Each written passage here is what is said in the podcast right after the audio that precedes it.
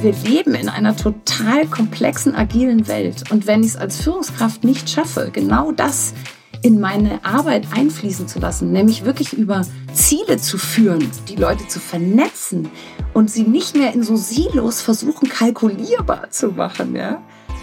Wenn ich das nicht schaffe, dann verliere ich, gerade wenn ich virtuell zusammenarbeiten muss, nicht nur mein Standing, sondern ich verliere tatsächlich auch die Leute komplett. Hallo, liebe Zuhörerinnen und Zuhörer. Willkommen beim Podcast Combine on Ear, unserem Podcast, in dem wir uns mit spannenden Gesprächsteilnehmern über die Veränderung der Arbeitswelt, innovative Gebäude- und Raumkonzepte, Change Management und auch weitere Themen der Immobilienwirtschaft äh, unterhalten. Ich bin Daniel Niemann und ich spreche heute mit Julia Kohlmann über die Auswirkungen der virtuellen Kollaboration auf unser Arbeitsleben. Julia ist systemischer Coach und Trainerin. Sie ist Expertin für Team- und Organisations- und Persönlichkeitsentwicklung und das gerade für oder in virtuellen Arbeitsumgebungen. Hallo Julia. Hallo lieber Daniel, danke für die schöne Vorstellung. Sehr gerne. Wie geht's dir? Den Umständen entsprechend würde ich es heute mal äh, so belassen, genau. Man das kriegt das nicht ganz los, aber ähm, es muss ja auch noch was anderes geben. Das stimmt, da hast ja. du recht. Die weltpolitische Lage wollen wir für heute mal für unseren Podcast, soweit es möglich ist, beiseite schieben. Und äh, ja, ich hatte es ja gerade gesagt, wir sprechen heute über das Thema virtuelle ja, Zusammenarbeit, virtuelle Kollaboration. Und ähm, ich muss gerade an so eine äh, Geschichte denken, der Markus Lanz, der mhm. ähm, beginnt sein Gespräch in seinem Podcast äh, mit Richard David Precht immer mit der Frage, Richard, wo erreiche ich dich? Und das erzähle ich deswegen, weil ich höre mir das ab und zu an und denke so, Mensch, das hättest du vor zwei, drei, vier Jahren, hat man das maximal am Telefon gefragt. Und jetzt sind wir es ja durch die, durch die Pandemie irgendwie gewohnt. Das Homeoffice und mobiles Arbeiten ist ja so für viele von uns zum, zum Arbeitsalltag geworden und damit auch die virtuelle Kollaboration. Absolut. Und insofern vielleicht mal die erste Frage an dich, äh, Julia.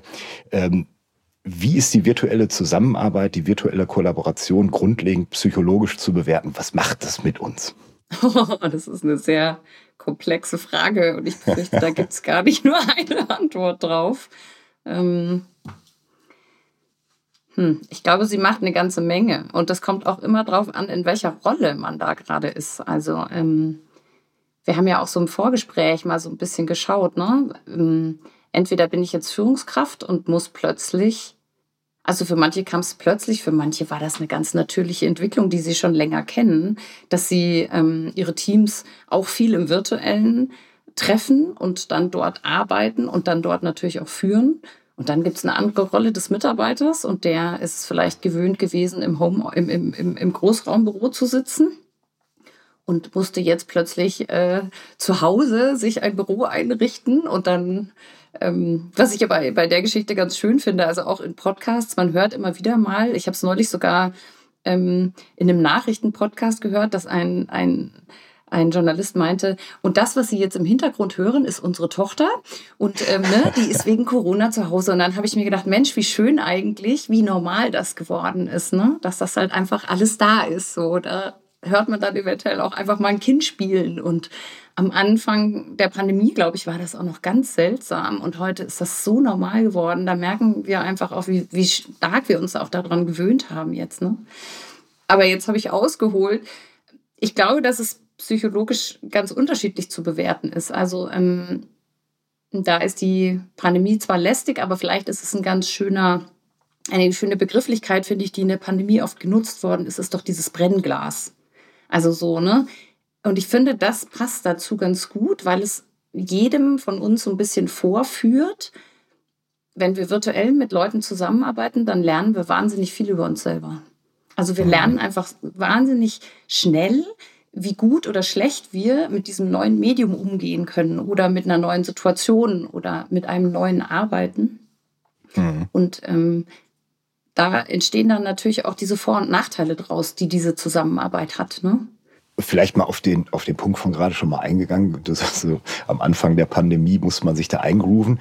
Ich finde, es ist auch heute noch so, also jetzt sind es ja zwei Jahre quasi, wo wir oder viele von uns ja dieses äh, virtuelle Ar Zusammenarbeiten irgendwie durchführen durften oder durchführen mussten, je nachdem. Und das mhm. Paradoxe für mich ist, dass es auf der einen Seite für mich persönlich, ja, ähm, es entfremdet uns immer ein bisschen. Ja, also es gibt tatsächlich in meinem in meinen Projekten auch Menschen, die habe ich noch nie virtuell gesehen, also äh, Entschuldigung, äh, noch nie äh, physisch gesehen, mhm. sondern immer nur mhm. virtuell. Mhm. Also eine gewisse Entfremdung beziehungsweise keine Nahbarkeit. Auf der anderen Seite, genauso wie du sagst, gab es gerade am Anfang äh, Situationen, wo man auf einmal Menschen in ihrem Heim gesehen hat, ja, im Homeoffice, da kommt das Kind rein und der Papa oder die Mama haben das Kind dann auf dem Arm und auf einmal entsteht dann einen Blick in die Privatsphäre, die ja doch dann wieder dafür sorgt, dass man sich noch näher eigentlich ist, als man es vorher, wenn man sich im Büro getroffen hat oder beim Kunden in unserem Fall äh, vorher war. Also das ist eine ganz, ich finde, für mich ist es eine ganz paradoxe Situation. Tatsächlich, absolut.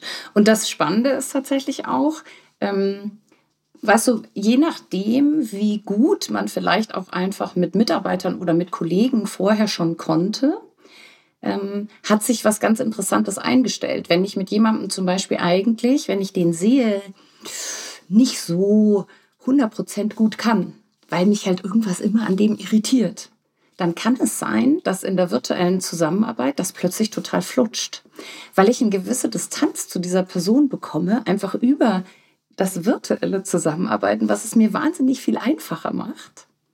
Und andersrum habe ich, höre ich es ehrlich gesagt auch ganz, ganz viel und habe das auch selbst schon erlebt, wenn du mit jemandem virtuell gut zusammenarbeiten kannst und du triffst ihn plötzlich in Präsenz, dann kann das sein, dass es nicht mehr so gut funktioniert. Wahnsinn. Ne? Also es ist total interessant, weil man natürlich ähm, gerade jetzt in der Präsenz, ähm, jetzt läuft es ja auch gerade wieder los. Also ich hatte jetzt pro Woche eigentlich so zwei, drei Präsenttermine. Ähm, und ich habe selber gemerkt, wie, wie stark ich das körperlich spüren kann. Also du gehst in einen Raum rein und du hast plötzlich ein Team da und du leitest einen Prozess und mein Körper springt total drauf an, weil da natürlich so wahnsinnig viel passiert. Also wir hatten uns im Vorgespräch ja auch mal unterhalten. Wir sind ja alle immer sehr kognitiv unterwegs, also so, ne? Wir versuchen immer auch alles immer sehr über unseren Verstand zu beschreiben und zu erklären und so. Und wir vergessen oft, dass unter dem Zäpfchen da noch was dran hängt. Und dieser Körper hat so viele Möglichkeiten, Dinge wahrzunehmen. Und manchmal ist das überfordernd und zu viel.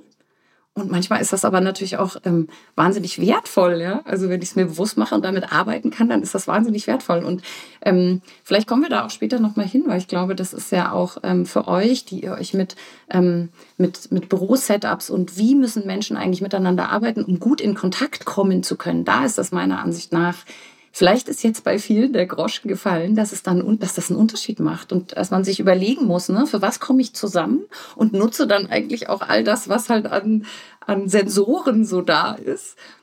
Und wann macht es vielleicht einfach auch Sinn und, und, und reicht auch völlig aus, nur virtuell sich zu treffen und das da abzuhandeln. Mhm. Also da kommen wir auf jeden Fall nochmal drauf gleich. Da, nehmen wir uns beim Wort. Ähm, nochmal zu diesem Thema der Körperlichkeit. Das ist ja nur wirklich etwas, was wir, oder das ist zumindest meine Erfahrung, mal gucken, wie du siehst, aber das mhm. ist ja mhm. gerade das, was wir im, im virtuellen ähm, nicht abbilden können. Also auch wir, für die Zuhörerinnen und Zuhörer, wir nehmen jetzt gerade diesen Podcast ja auch virtuell auf. Das heißt, du sitzt in deiner Kemenate, ich in meiner. Wir genau. gucken uns über die Kamera an und ähm, klar, ich habe das Bild, ich habe den Ton, aber der Rest fehlt mir ja.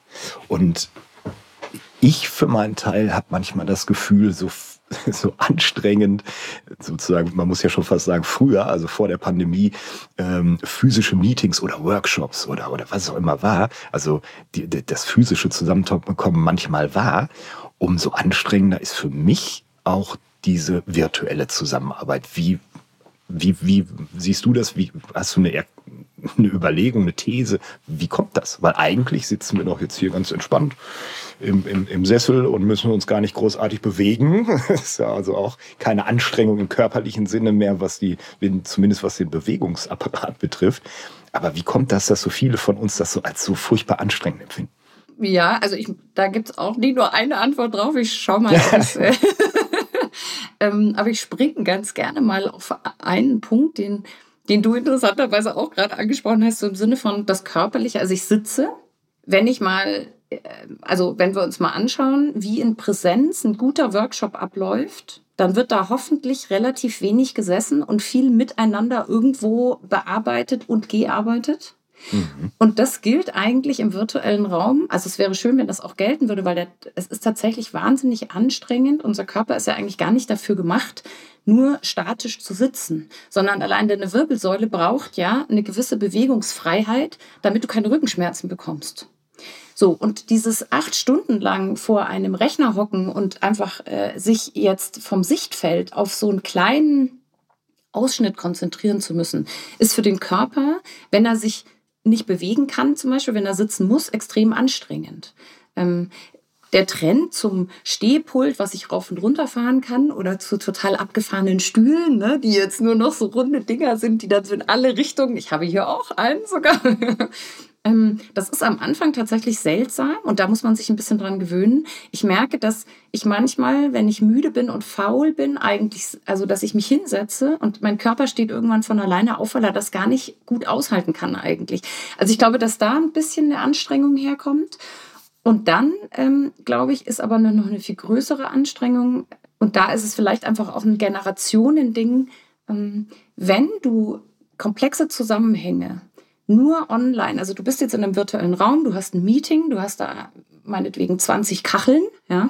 Und jetzt spricht man über ein Thema und wir beide sehen uns ja jetzt im Grunde auch. Und du siehst auch meine Körpersprache, weil du einen gewissen Ausschnitt von mir siehst.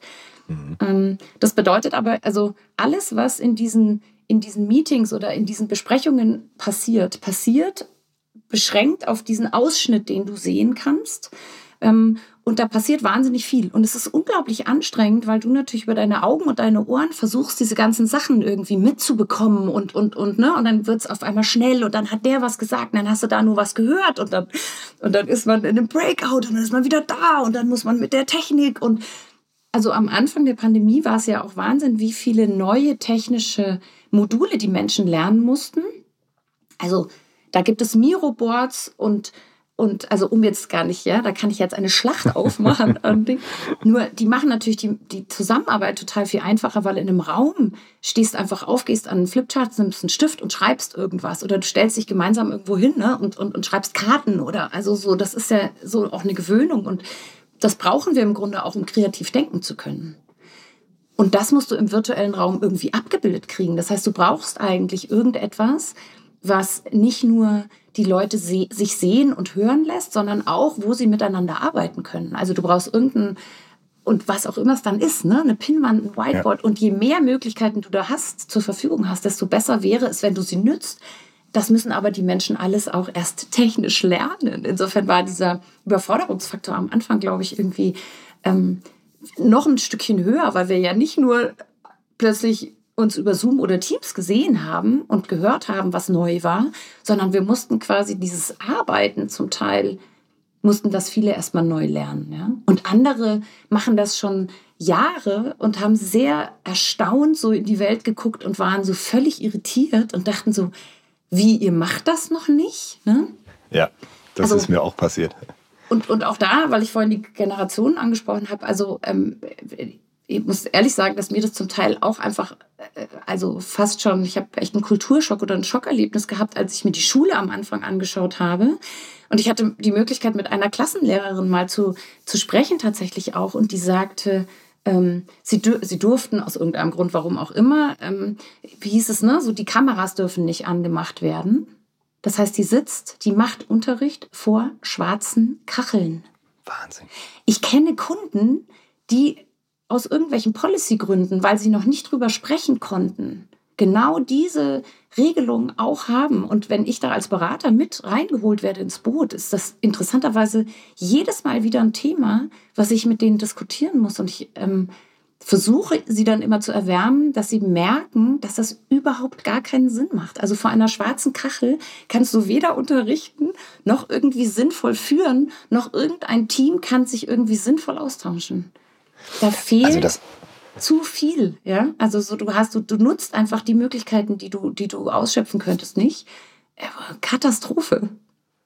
Und das heißt doch letztendlich, wenn man das mal so zusammenfasst, dann haben wir doch einmal die Herausforderung, grundsätzlich erstmal das technisch bewältigen zu können. Jeder einzelne von uns, ja, also äh, Teams und Miro und wie die ganzen Dinge alle heißen.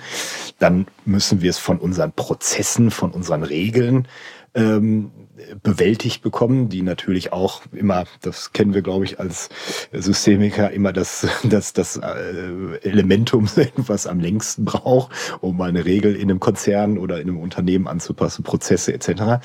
Und dann müssen wir es am Ende des Tages ja auch selbst in unserer Persönlichkeit, in unseren Kompetenzen irgendwo hinkriegen, äh, damit besser umzugehen. Das Stichwort Resonanz hatten wir in unserem ähm, in unserem Vorgespräch mal gehabt, also Resonanz, Körperlichkeit, äh, körperliche Resonanz fehlt uns einfach. Sie, du hattest es gerade beschrieben, ne, mit, der, mit dem kleinen Ausschnitt äh, des Bildes und letztendlich dem, dem äh, einzigen, der einzigen Möglichkeit nur zu hören und zu sehen, aber nicht zu fühlen eigentlich. Also es hört sich eigentlich jetzt die ersten ja, was ist das? Die erste Viertelstunde unseres Gespräches hört sich irgendwie sehr pessimistisch an. Und ich denke mir, oh, oh, oh, oh, was kommt da alles noch auf uns zu? Aber ähm, es Magst du gleich ein positives Beispiel auch hören? ja, ich wollte gerade sagen, es gibt doch auch positive in, Erfahrungen. Ja, ne? absolut. Also zum werfe Beispiel, mal Knochen rüber. Genau, ich werfe mal Knochen rüber. Also was, was glaube ich nicht nur, also genau, was für unterschiedliche Seiten ein totales Aha-Erlebnis ist, nach wie vor, glaube ich noch, ist, ähm, wenn man jetzt in meinem Beruf über Coaching spricht, dann würden die meisten denken, ein Coaching online, das geht ja gar nicht. Und wir machen die Erfahrung, es ist, also, und nicht nur ich mache sie, sondern ich habe alle meine Klienten wirklich gefragt und ich habe natürlich auch, Gott sei Dank, eine große Community an Coaches und ich habe noch fast keinen gehört, der sagen würde, das funktioniert nicht. Ganz im Gegenteil. Es ist eine viel intensivere Erfahrung geworden. Wenn ich es, also ich würde es tatsächlich heute den Leuten zur Wahl stellen, je nach einfach natürlich auch wieder ein bisschen, bisschen Persönlichkeitstyp auch, ja. Aber ganz, ganz vielen Leuten tut es unglaublich gut, wenn sie in ihren vertrauten, in ihrem vertrauten Umwelt, Umfeld bleiben, wenn sie sich vor ihrem Rechner so einrichten können, wie das irgendwie dem Gespräch für sie selbst irgendwie sich angemessen anfühlt. Und dann kannst du plötzlich eine Wahnsinns, und da sind wir wieder bei vielleicht auch bei diesem Feldwort, äh, also du kannst eine unglaubliche Energie entstehen und ein ganz großes Feld aufmachen an, an Konzentration, an Fokus, an Aufmerksamkeit und an wirklich jemandem zuhören. Und ähm, ich habe das Gefühl, dass viele durch diese diesen Abstand, den sie trotzdem zu dir haben, weil du eben nicht vor ihnen auf einem Stuhl sitzt und sie so viel auch spüren, sondern wenn sie sich wirklich mal nur auf sich konzentrieren dürfen und du bist da, sie sehen dich, aber du kannst einen unglaublichen Raum aufmachen dafür, dass sie plötzlich anfangen, dass man anfangen kann, seinen gedankenfreien Lauf zu lassen und einfach mal rauszuspudeln. Ähm, beziehungsweise sehr effektiv auch wirklich zu arbeiten. Also ich habe immer gesagt, Leichtigkeit, also Tiefgang mit Leichtigkeit lässt sich wirklich online fast leichter bewerkstelligen als in den klassischen Coaching-Setups, die ich, die ich davor so gewohnt war. Wahnsinn. Hochinteressant, ja. Also ähm, insofern da würde es, äh, würde ich sagen, äh, stimmt es nicht. Da sind wir vielleicht alle ein bisschen eines Besseren belehrt worden auch. Hätten wir nicht für möglich gehalten, funktioniert tatsächlich besser. Und dann muss ich ehrlich sagen, gibt es natürlich viele Dinge, die man, ähm, wenn man gewisse Spielregeln hat, und die hast du vorhin ja auch schon angesprochen, dann lässt sich vieles online sehr viel effektiver, sehr viel schneller ähm, und für viele tatsächlich angenehmer auch besprechen und bearbeitbar machen.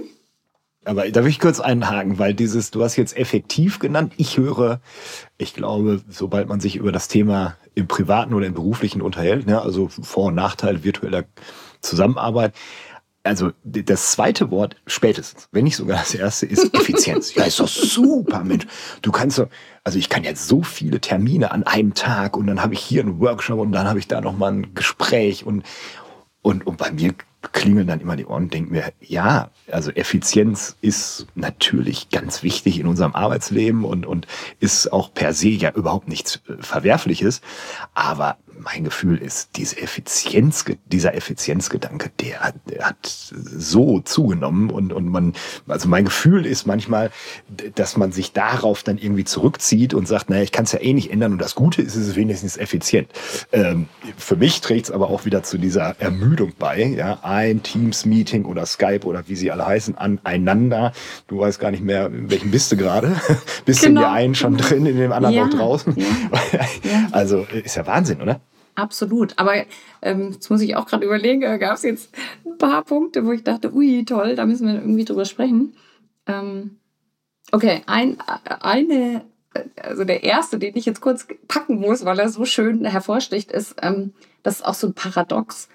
Ähm, Führungskräfte haben als Nachteil von virtuellem Arbeiten oft einen Kontrollverlust, weil sie das Gefühl haben, ähm, da können wir gerne nachher noch mal kurz ein bisschen hinschauen, weil es ist tatsächlich eine der ähm, größten Risiken, die immer noch genannt werden bei ganz vielen Führungskräften, ist, dass sie tatsächlich Kontrollverlust erleben. In dem Moment, wo sie ein Team virtuell führen sollen. Ähm, und ich komme da gleich drauf, aber das Spannende ist tatsächlich, dass ganz viele glauben, und das werden wir jetzt in Deutschland auch beobachten, wie das mit dieser Homeoffice Policy weitergeht, ja, ähm, ob, weil so ein, ein, und ich würde es wirklich als gesellschaftlichen Glaubenssatz bezeichnen. Es gibt so einen Glaubenssatz, also, und der stimmt tatsächlich faktisch nicht, dass Menschen, die im Homeoffice arbeiten, weniger arbeiten oder weniger effektiv sind. Und wenn du dir jetzt mal die Leute selber anhörst und Forschungsergebnisse anschaust, dann merkst du, es ist genau andersrum. Ja? Es ist absolut genau andersrum. Die Leute arbeiten viel zu viel. Ähm, also da hast du jetzt die ganzen Risiken auf der anderen Seite, die kriegen, ne, die, die diese ständige Erreichbarkeit kriege ich noch viel schlechter geregelt. Eventuell, wenn ich keine Regeln habe. Du hast vorhin die Regeln angesprochen.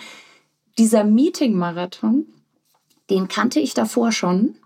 Und ich habe schon davor oft den Kopf geschüttelt und habe immer wieder mit den Teams gearbeitet und ne, genau an dieser Struktur. So, für was macht ihr diese Meetings? Was ist der Sinn und Zweck? Wer muss damit rein? Es ist ein Klassiker. Das ist online noch schlimmer geworden.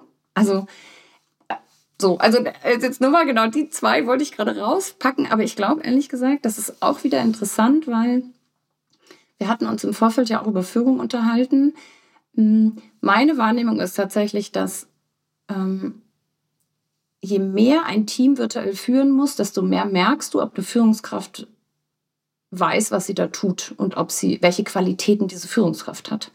Also wenn du ein Team hattest, ähm, wo die Führung davor schon schwach war, also jetzt nicht im Sinne von, wir Deutschen machen das ja immer ganz gern an so einer Person fest, ja, das kann ja manchmal auch tatsächlich strukturell ziemlich bedingt sein, dass jemand einfach ein absoluter Fach, fachlicher Profi ist, ja, und der muss plötzlich ein Team leiten und der hat aber das, was ich eigentlich dafür brauche, um eine Rahmung zu schaffen für Leute, ne, um die gut irgendwie Der beste Experte wird genau, Führungskraft, ne? ne? Genau. Oder die beste Expertin. Mhm. Was ganz Klassisches in unserem Kulturkreis. Ich habe es ständig wieder, ne, dass die ganzen Experten sind immer in dieser Laufbahn. Genau, sind Führungskräfte geworden und sind auch eigentlich nicht nur überfordert, sondern haben eigentlich auch gar keine Lust auf diese Zusatzaufgaben, die da dazukommen. Und ähm, also wenn ein Team davor schon jetzt, was die Führung anging, mh, hm, Themen und Probleme hatte, dann ist es tatsächlich im virtuellen ganz schnell sehr hart ersichtlich. Also es ist einfach sofort klar. Das das ist interessant, weil ähm, das korreliert auch mit einer Erfahrung von mir oder von uns, so will ich es jetzt mal bewusst sagen. Und zwar, also wenn wir mit, mit Kundinnen, mit Kunden darüber sprechen, okay, wie könnte sich die, die räumliche Arbeitswelt, also sprich die Bürokonzeption, Bürokonzeption äh, verändern, dann geht es ja häufig auch darum, dass wir darüber nachdenken, Mensch, ist es eigentlich noch richtig, dass wir im Büro, also Tisch, Schrank, Stuhl und vielleicht mhm. noch Besprechungsraum, ist es eigentlich ausreichend für, für die Tätigkeiten, die Tätigkeitsbilder, die wir heutzutage so haben? Und in vielen Projekten kommen wir natürlich ziemlich schnell zu der Erkenntnis, ja, brauchen wir, aber nicht nur, wir brauchen auch zusätzliche Arbeitsorte, also vom Rückzugsraum über, den, über die Projektfläche bis hin zum Kreativraum und wie die Dinge alle heißen. Und ähm, genau das, was du gerade beschrieben hast, also sowohl im virtuellen, das haben wir in der Vergangenheit und auch heute noch ähm, stellen wir das auch im physischen fest, weil wenn ich mehr Arbeitsorte habe als nur den klassischen Schreibtisch, mhm. der natürlich mir als, als Mitarbeiter dann auch zugeordnet ist, Das heißt, ich gehe woanders hin. Ich bin nicht mehr da, wo entweder meine Führungskraft oder auch meine Kolleginnen und Kollegen mich vermuten. Das heißt also auch in diesem kleinen Kosmos ähm, des, des Bürogebäudes sprechen wir ja dann über die Frage, ist es noch, also ist es eine Präsenzkultur, wo ich sage, der Niemann, in diesem Fall, er sitzt mhm. an mhm. Schreibtisch mhm. XY und da finde ich den. Oder komme ich als Kollege oder auch als Führungskraft damit zurecht, dass ich sage, naja, keine Ahnung, wo der jetzt gerade ist. Vielleicht treibt er sich in irgendeinem anderen Arbeitsort. Vielleicht ist er auch gar nicht da. Ja, also vielleicht ist er doch im Homeoffice. Und also dieses Thema der Präsenzkultur versus der Vertrauenskultur, die hatten wir also tatsächlich vorher schon. Und so wie du es beschreibst, ist es ja dann auch wieder ein Punkt, ne, Brennglas. Also es macht die, äh, also die Pandemie beziehungsweise die Virtualität bringt es nur viel mehr auf dem Silbertablett sozusagen daher. Achtung, Freunde, ihr habt hier ein Thema, ne? Ja, absolut, absolut. Also denn gerade dieser, gerade dieser Kontrollverlust, also so im Sinne von, wenn der nicht an diesem Schreibtisch sitzt, wo ich ihn sehen kann, ja, wo seine Pflanze steht und wo er dann jeden Tag von 9 bis um 17 Uhr sitzt, ja, dann habe ich als Führungskraft vermeintlich die Ausrede zu sagen, er ist ja da. So, ob der da gute Arbeit leistet, während er da auf seinem Hintern sitzt, acht Stunden, scheint überhaupt keine Rolle zu spielen. Und das Biologische ist, Anwesenheit ne? gleich Biologische Produktivität. So, und wenn ich das Gefühl habe als Führungskraft, oh, der macht aber nicht, was ich will, dann gehe ich da mal hin, so ungefähr. Also so, ne, wie bildlich. Und dann kann ich da so richtig bildlich gesprochen auf den Tisch hauen, ja. Und da kommen diese ganzen Kontroll- und Führungsbilder, zum Vorschein, die einfach überhaupt nicht mehr in die Zeit passen und die auch überhaupt nicht mehr notwendig sind, beziehungsweise andersrum, wir leben in einer total komplexen, agilen Welt. Und wenn ich es als Führungskraft nicht schaffe, genau das in meine Arbeit einfließen zu lassen, nämlich wirklich über, über Ziele zu führen, die Leute zu vernetzen und sie nicht mehr in so Silos versuchen, kalkulierbar zu machen, ja. Wenn ich das nicht schaffe, dann verliere ich, gerade wenn ich virtuell zusammenarbeiten muss, nicht nur mein Standing, sondern ich verliere tatsächlich auch die Leute komplett in, in jeglicher Richtung. Wir arbeiten oder ich arbeite immer total gern mit so, mit so einer Metapher. Ich meine, klar, unser Gehirn denkt ja irgendwie auch in Bildern und ähm, also ich versuche meinen Führungskräften, wenn die ins Training für virtuelle Führung kommen, immer diese Metapher als Hilfestellung so ein bisschen an die Hand zu geben und die geht eigentlich so, die ist auch nicht von mir, sondern die ist von Peter Ivanov. Der hat so ganz viele Bücher auch über Virtual Power Teams und so geschrieben. Ähm, und ich finde, die trifft es so toll, weil also ein virtuelles Team ist eigentlich, ähm, du kannst dir vorstellen, es ist wie ein Atom. Ja, also da ist ein Kern und um diesen Kern schwirren Teilchen, so im Äther. Ja, also stell dir so ein schwarzes Bild vor und dann gibt es ein äh, Atom in der Mitte und darum kreisen diese Teilchen. Und jetzt wird es spannend, weil dieser Kern an sich, den wir da sehen, ja, das, dieser energetische Kern, das ist das gemeinsame Ziel, was das Team hat. Und nur wenn alle Mitglieder, also alle Teilchen, die da drum rumschwirren, inklusive mir als Führungskraft, ich schwirre da ja auch außen rum, ja, ich muss ähm, die Energie von spüren können. Also ich muss es muss motivierend für mich sein, es muss begeisternd für mich sein, ich muss Lust drauf haben, weil nur dann entsteht ja so eine Anziehungskraft. Und wenn dieser Kern also genug Energie hat, also wenn die Ziele dieser Aufgabe, dieser Abteilung, dieses, ne, für was kommen wir eigentlich da jeden Tag zusammen, wenn das genug Sinn macht und genug Energie hat, dann werden diese Teilchen wie automatisch eigentlich von diesem Kern angezogen und gehalten. Ja. Das ist eine physikalische Regel eigentlich. Ja? Das heißt, ja, ja. das ist eine Gravitationskraft. Ja? Und ich finde dieses Bild so treffend, weil du musst es als Führungskraft schaffen, dass jeder gecheckt hat, was ist eigentlich die Energie, also so, was ist eigentlich unser Ziel und was habe ich denn jetzt beizutragen? Und vor allem einfach, also du musst eine Rahmung geben, du musst Spielregeln vereinbaren und du musst ein bisschen darauf aufpassen, dass die Leute sich auch wirklich gut dran halten, dass sie die Möglichkeiten überhaupt bekommen, die sie brauchen, dem einen oder anderen auch mal ne, kurz mal so ein Stoppschild. Also das ist alles da und es ist auch alles gut und, und, und, und richtig. Aber ich glaube tatsächlich, diese Energie, die so ein Ziel und so ein Team haben muss, die muss den Leuten klar werden. Und deswegen finde ich das Bild so schön. Ne? Ich finde das Bild auch toll. Also das werde ich mir jetzt merken. und ich glaube, also du hast ja gerade schon gesagt, dass du dieses Bild dann in, dein, in deinen Coachings, in deinen Trainings dann verwendest. Und kommen wir mal dazu, äh, vielleicht zu diesem Thema, wie bewältigt, also wir haben jetzt viel darüber gesprochen, was die Vorteile sind, aber auch die Nachteile der virtuellen Zusammenarbeit. Und die Frage ist ja letztendlich, wie bewältigt man es? Wenn ich dich richtig verstanden habe, ist es eigentlich, also das Virtuelle ist eigentlich nur die technische Kompetenz, diese ganzen Tools zu benutzen. Und alles andere, wenn ich es versta richtig verstanden habe, ist etwas, was ich auch schon als Führungskraft, aber auch als Mitarbeiter, was ich schon vorher brauchte in einem Team, mhm. aber jetzt mhm. umso mehr. Mhm. Was sind denn so in deinen Trainings, in deinen Coachings so die klassischen Kompetenzen oder vielleicht lass uns auch über Persönlichkeitsmerkmale, Strukturen sprechen, die dazu beitragen, diese Herausforderungen wirklich zu bewältigen. Lässt sich das irgendwie auf, auf äh, zwei, drei Dinge reduzieren oder ist es einfach sehr individuell und sehr komplex? Also ich glaube beides.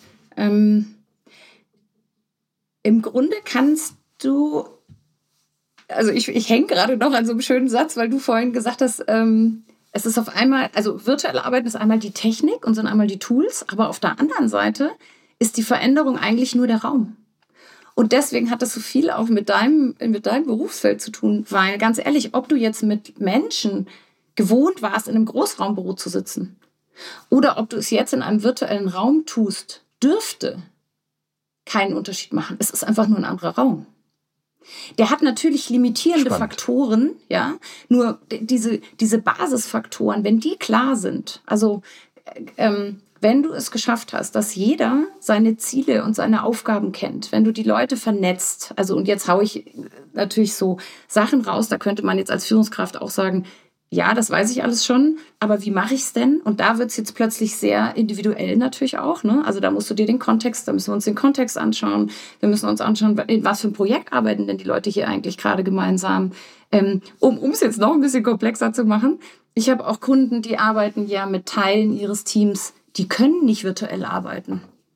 Das heißt, die haben ein Team, da sitzen die einen, haben die Homeoffice-Möglichkeit und die anderen stehen im Werk am Band oder müssen irgendwas Produzierendes tun. Da ist nichts mit, den schicke ich jetzt mal ins Homeoffice. So, das heißt, jetzt hat die Führungskraft, also ne, man kann das auch immer noch ein bisschen komplexer, ein bisschen schwieriger machen. Jetzt hat die Führungskraft plötzlich die Aufgabe, diese beiden Welten zusammenzukriegen. Und jetzt muss, jetzt müssen sie da schauen, wie, wie machen Sie das, dass da jeder alles mitbekommt und dass dieser Teamgedanke eben nicht verloren geht und dass dieser Zusammenhalt, dass diese Gravitationskraft noch funktioniert? Und ähm, da hatten wir im Vorfeld auch schon mal drüber gesprochen. Ne? Wir reden ja auch ganz viel mittlerweile so über Hybrid. Um Gottes Willen, ja. Also wir sind ja eigentlich schon noch einen Schritt weiter, ähm, aber da können wir gleich nochmal sprechen. Aber so dieses, du hast nee, mich nee. gerade gefragt, so was, was müsste, also ähm, ich glaube, also welche Persönlichkeits Strukturen oder Typen oder wie auch immer, ne, wenn wir da mal so hinschauen. Ich, ich glaube, dass, ähm, dass es wichtiger denn je wird, dass sowohl als Führungskraft, aber auch als Mitarbeiter, dass ich meine eigene Gebrauchsanweisung kennenlerne. Also, dass mir einfach klar und bewusst ist und dass es auch völlig in Ordnung ist, wie gehe ich eigentlich mit diesen Stresssituationen online jetzt auch um. Weil interessanterweise jemand, der zum Beispiel online eine, eine schlechte Erfahrung gemacht hat in einem Meeting mit jemandem, der reagiert von der Grundstruktur eigentlich identisch, wie wenn er jetzt vor Ort gewesen wäre und irritiert ist. Weil es gibt halt nur ein, es gibt nur so ein paar, also wenn man es jetzt mal ganz platt machen möchte, dann meinetwegen Fight, Flight, Freeze. Ja, also es ja. gibt so die einen, die wenn sie so in einer Konfliktsituation sind, die so einfrieren und dann gar nichts mehr sagen und plötzlich nur noch so äh, und dann kommen die gar nicht mehr aus sich raus, ja die anderen, die sofort in den Angriff gehen, Fight, ja. Und dann gibt es Leute, es, man hat natürlich auch gerne eine Kombination, ne? aber so dieses Flüchtende, also so dieses Ausweichen und gar nicht und, und, und, und, und das so unangenehme finden, dass man das eigentlich, dass man den dann schwer zu greifen kriegt danach, weil der verschwindet dir im Ether, wenn du es nicht schaffst, ihn wieder, ne, ihn wieder reinzuholen. Also ich glaube, dass wir sehr viel genauer wissen müssen, wie funktionieren wir selber wir müssen unseren Leuten sagen, wie, wie wir selbst funktionieren, damit die wissen, auf was sie sich einlassen. Und dann musst du im Grunde tatsächlich auch ein bisschen streiten lernen. Ja? Also du musst streiten lernen mit deinem Team und die Leute müssen untereinander streiten lernen. Und ähm, vielleicht auch mal den Schrecken davor verlieren, dass es tatsächlich manchmal so ist. Also manchmal streitet man sich halt, ja, genau. Und ja, das ist, das ne, können so, wir ja äh, häufig gar nicht mehr so gut, ne? Genau. Und im, naja, im Business ist es ja oft auch so ein bisschen, jetzt trennen wir hier mal das Sachliche von dem Persönlichen und so. Und darf ja, es genau. da überhaupt sowas geben? Und ich glaube, es geht gar nicht anders. Ne? Also wir sehen ja oft unsere Kollegen öfter als Freunde und Familie. also natürlich wird da gestritten. Ja. ja. Ähm, nee, ich meinte auch mit dem, mit dem, wir können es gar nicht mehr so, dass, äh, also man traut sich gar nicht zu streiten und wenn es, dann eskaliert es gleich und wird persönlich und so weiter. Oder also natürlich nicht immer, aber das ist mhm. häufig sowas. Ne? Und ich denke mir, ähm, naja, man kann auch mal fünf Grad sein lassen, sich streiten und dann trifft man sich hinterher, naja, vielleicht virtuell oder physisch auf ein Bierchen und sagt, komm hier, vertragen wir uns wieder. Ne? Absolut, absolut. Und ich meine, das, das sind, ist, das sind ja Muskeln. Also ähm, das hattest du mich vorhin gefragt. Ich glaube ehrlich gesagt, dass man, dass man Dinge lernen kann. Das ist wie wenn man einen Muskel trainieren würde. Und deswegen kannst du natürlich als Führungskraft kannst du es lernen, aber du kannst es auch als Team lernen.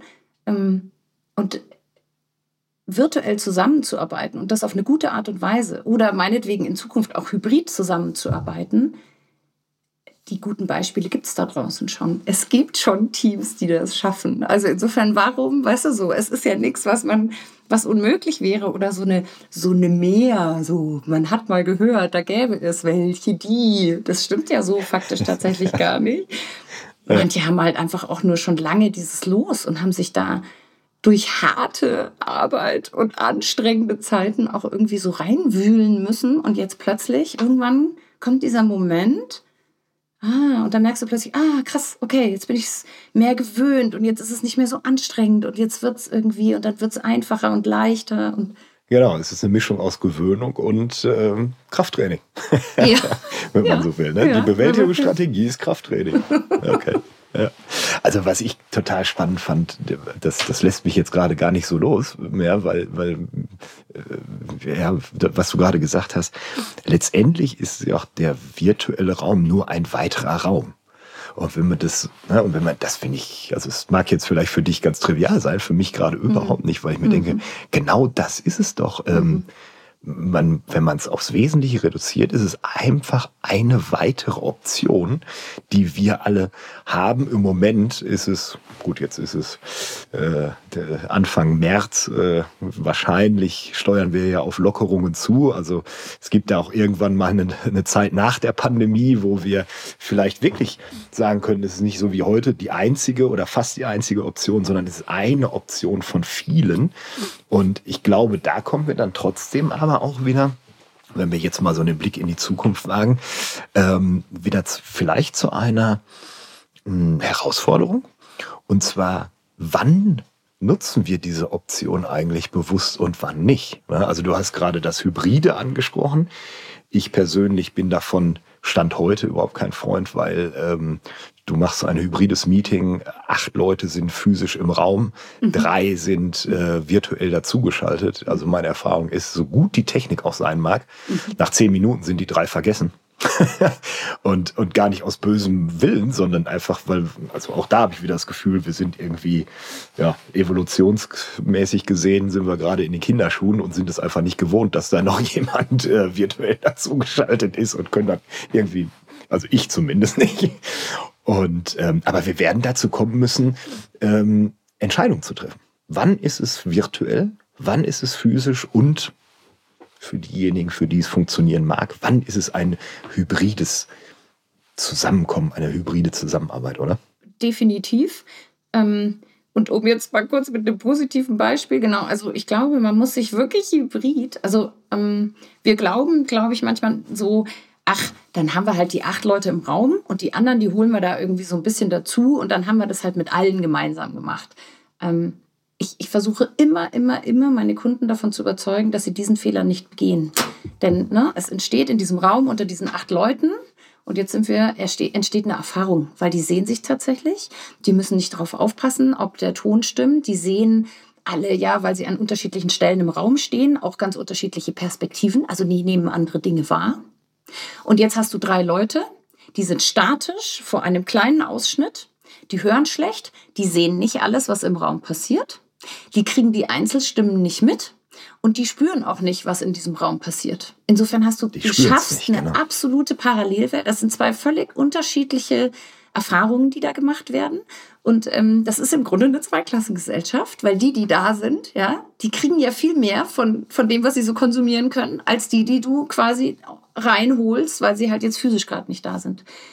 Da ist immer mein Rat, versucht, wenn das, wenn das wichtige Menschen sind und wieder die da teil und die müssen da teilnehmen und das sind auch vielleicht mehr als eine Person, dann gleiches Recht für alle.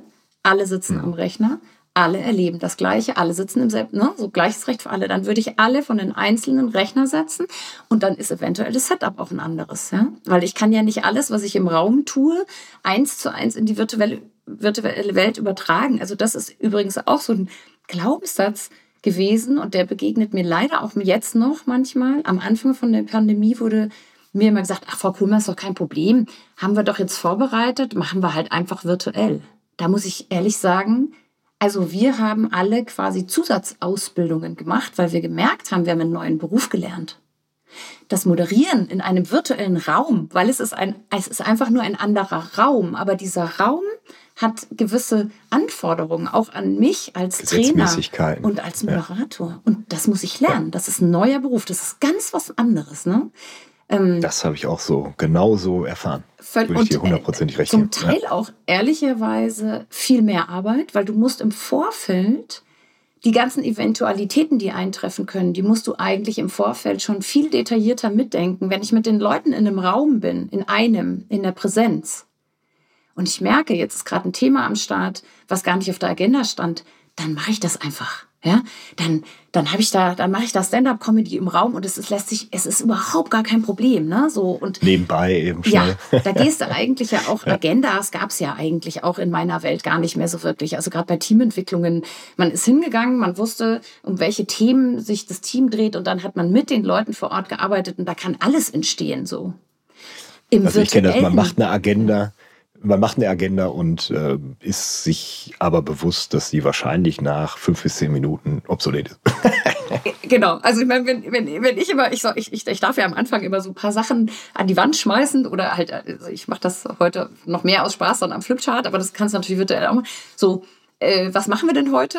Und ich schreibe da mittlerweile einfach die Pausenzeiten hin, weil an die versuche ich mich zu halten. Ja, also wir fangen zu einer gewissen Zeit an, wir hören zu einer gewissen Zeit auf. Ja. Das dazwischen, das muss ich ja, ähm, also das muss ja, das sind Ziele wieder, ne? So woran würden wir merken, dass es Sinn gemacht hat, warum wir uns getroffen haben? Und das ist ja, das bewegt sich. Und im virtuellen Raum bist du aber leider nicht so flexibel. Also du musst es an- ganz anders vorbereiten, damit du die Leute eben nicht verlierst im Äther. Du, du brauchst viel kürzere Zyklen. Also weil die Aufmerksamkeitsspanne, wenn ich nur auf dieses be- beschränkte Feld schaue, ja, ähm, ist einfach viel geringer. Ja, also du brauchst viel mehr Pausen. Ja. Ähm, also, ne, so, wir, wir mussten einen neuen Beruf lernen, das ist ein anderes Setup, kann man nicht vergleichen. Und in der hybriden Welt, ich habe neulich eine Erfahrung gemacht, wo ich gedacht habe, ach wow, die war jetzt echt schön. Da hat, war auch eine Teamentwicklung und es war eine Person dabei, die aber immer nur so für vier Stunden ähm, quasi arbeitet. Also relativ wenig von der Zeit. Und die ist auch nur in so ganz klar abgrenz zu grenzenden Teilen irgendwie arbeitet die zu. So, also das, ich könnte Ja. mir vorstellen, dass das in der Matrix eventuell auch einfach in der Matrix-Struktur oft vorkommt.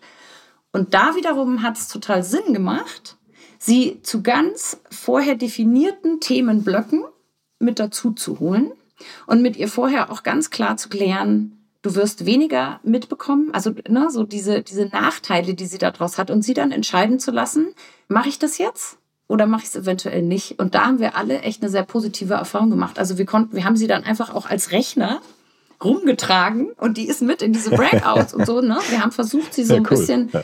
virtuell einfach an einem Rechner mit dabei zu haben. Also es heißt letztendlich, wir werden in Zukunft, egal ob wir sagen, wir, wir arbeiten bestimmte Termine, Tätigkeiten in physischer Präsenz ab, in virtueller oder in Hybridität, wir werden dazu kommen, diese Entscheidung bewusster zu treffen, planbar muss es in einem, oder es planbarer muss es sein, es muss zumindest eine, äh, eine bewusste Entscheidung getroffen werden.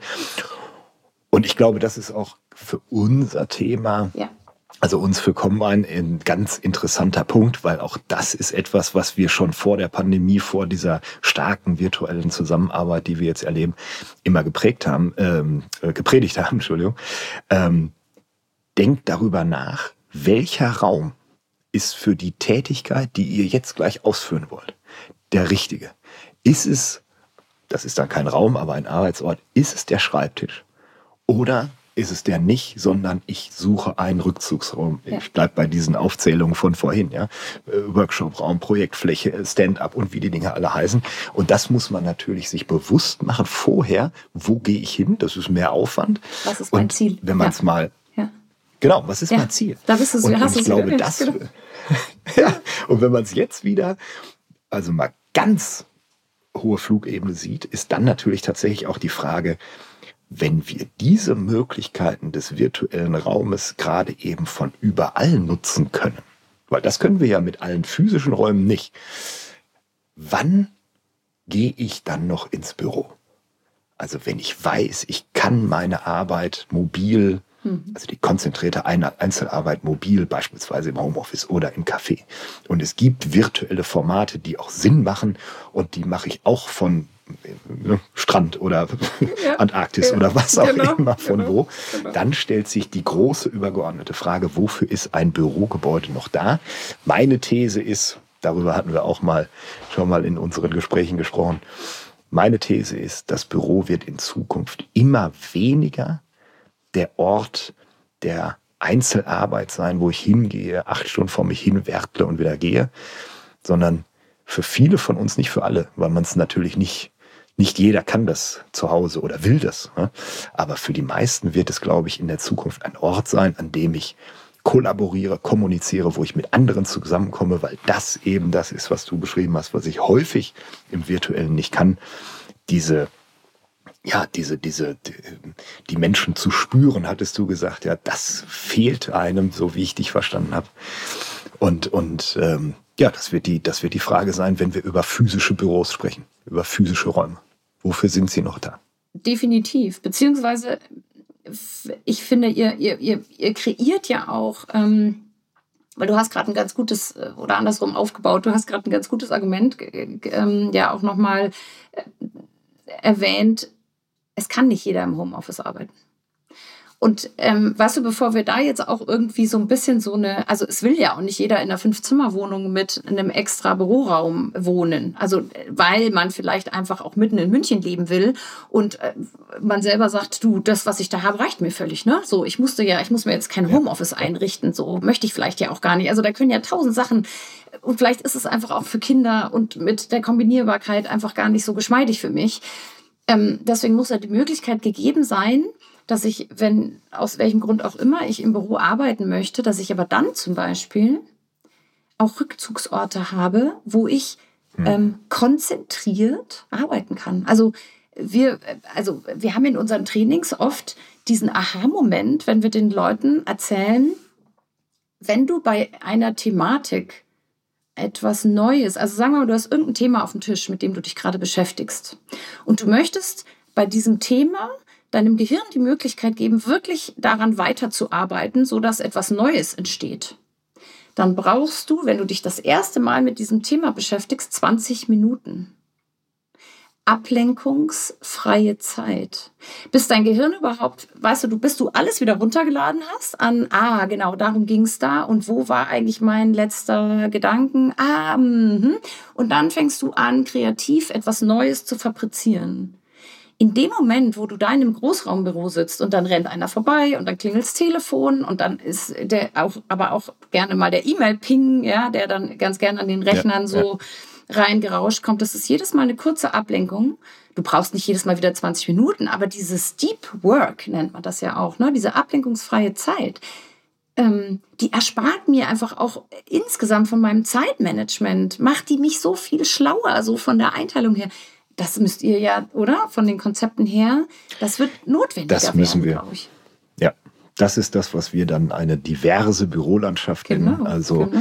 in unmittelbarer Nähe zueinander brauchen wir Räume für die Konzentration, für die wirkliche Abgeschiedenheit. Und ich darf aber nicht zehn Minuten brauchen, um bis ich zu der Fläche komme, wo ich mich mit Menschen treffe, wo ich mich ähm, zufällig auch treffe, etc. Genau, pp. Ne? Genau. Und das wird, genau diese Diversität wird, glaube ich, in Zukunft, genauso wie du sagst, noch wichtiger, als sie vielleicht in der Vergangenheit sowieso schon war. Und ähm, genau. Julia, wir müssen auf die Zeit schauen. Leider. Ich könnte noch weiter mit dir plaudern. Aber äh, ich glaube, es äh, ist nicht ganz sinnvoll, wenn wir einen Podcast haben, der drei Stunden dauert. Leider nicht. Ähm, so zum Abschluss. Ähm, was, wir hatten im Vorfeld so gesagt, Mensch, es wäre doch schön eigentlich den, den, den, Podcast zu beenden mit so einem persönlichen Spruch, mit einem, mit einem Slogan oder dergleichen. Ich habe mir was ganz Tolles vorbereitet, aber ich muss ganz ehrlich sagen, du hast ihn mir jetzt eigentlich in dem Podcast auf dem, in unserem Gespräch auf dem, auf dem Silbertablett serviert. Es ist die, ähm, die Gravitationskraft. Also mhm. das ist wirklich etwas, mhm. was ich mir jetzt mitnehme, die Gravitationskraft in Verbindung mit der Erkenntnis bei mir, ähm, virtueller Raum, liebe Freunde, bleibt mal alle ganz locker. Es ist einfach nur eine weitere, ein weiterer Raum, eine weitere Option. Das ist für mich das Learning, also das nehme ich jetzt mit. Wie ist es für dich? Was ist dein, was ist dein Learning? Was ist dein Slogan? Schwierig, aber also ähm, es gibt so einen Spruch, ich, ich habe leider nie rausgefunden, wer der äh, schlaue Geist war, der ihn erfunden hat, aber ähm, ich, ich benutze ihn sehr gern, weil ich, äh, also in stürmischen Zeiten bauen manche Menschen Mauern, ja, sie mauern sich ein, sie ziehen sich zurück, also in dem Moment, wo es stürmisch und komplex wird, bauen manche Mauern um sich rum. Und andere, die hissen einfach ihre Segel und die kommen voran. Und ich würde gern, da steckt für mich so, das hat was sehr Mutmachendes, egal was für eine Persönlichkeitsstruktur ich habe und egal in welchem Setup ich arbeiten muss, also in welchem Raum ich arbeiten muss. Ich versuche den Leuten immer ein bisschen Mut zu machen. Das ist am Anfang, fühlt sich das immer scheiße an, um es mal so ganz platt zu sagen, weil das ist natürlich was, was wir nicht gewöhnt sind und ist unangenehm. Kurz aushalten, diesen Moment dieses Unangenehms, weil wenn sie die Segel mal gehisst haben und sich mal drauf eingelassen haben, dann gehen Räume auf. Also es entstehen plötzlich durch die neuen Erfahrungen Dinge.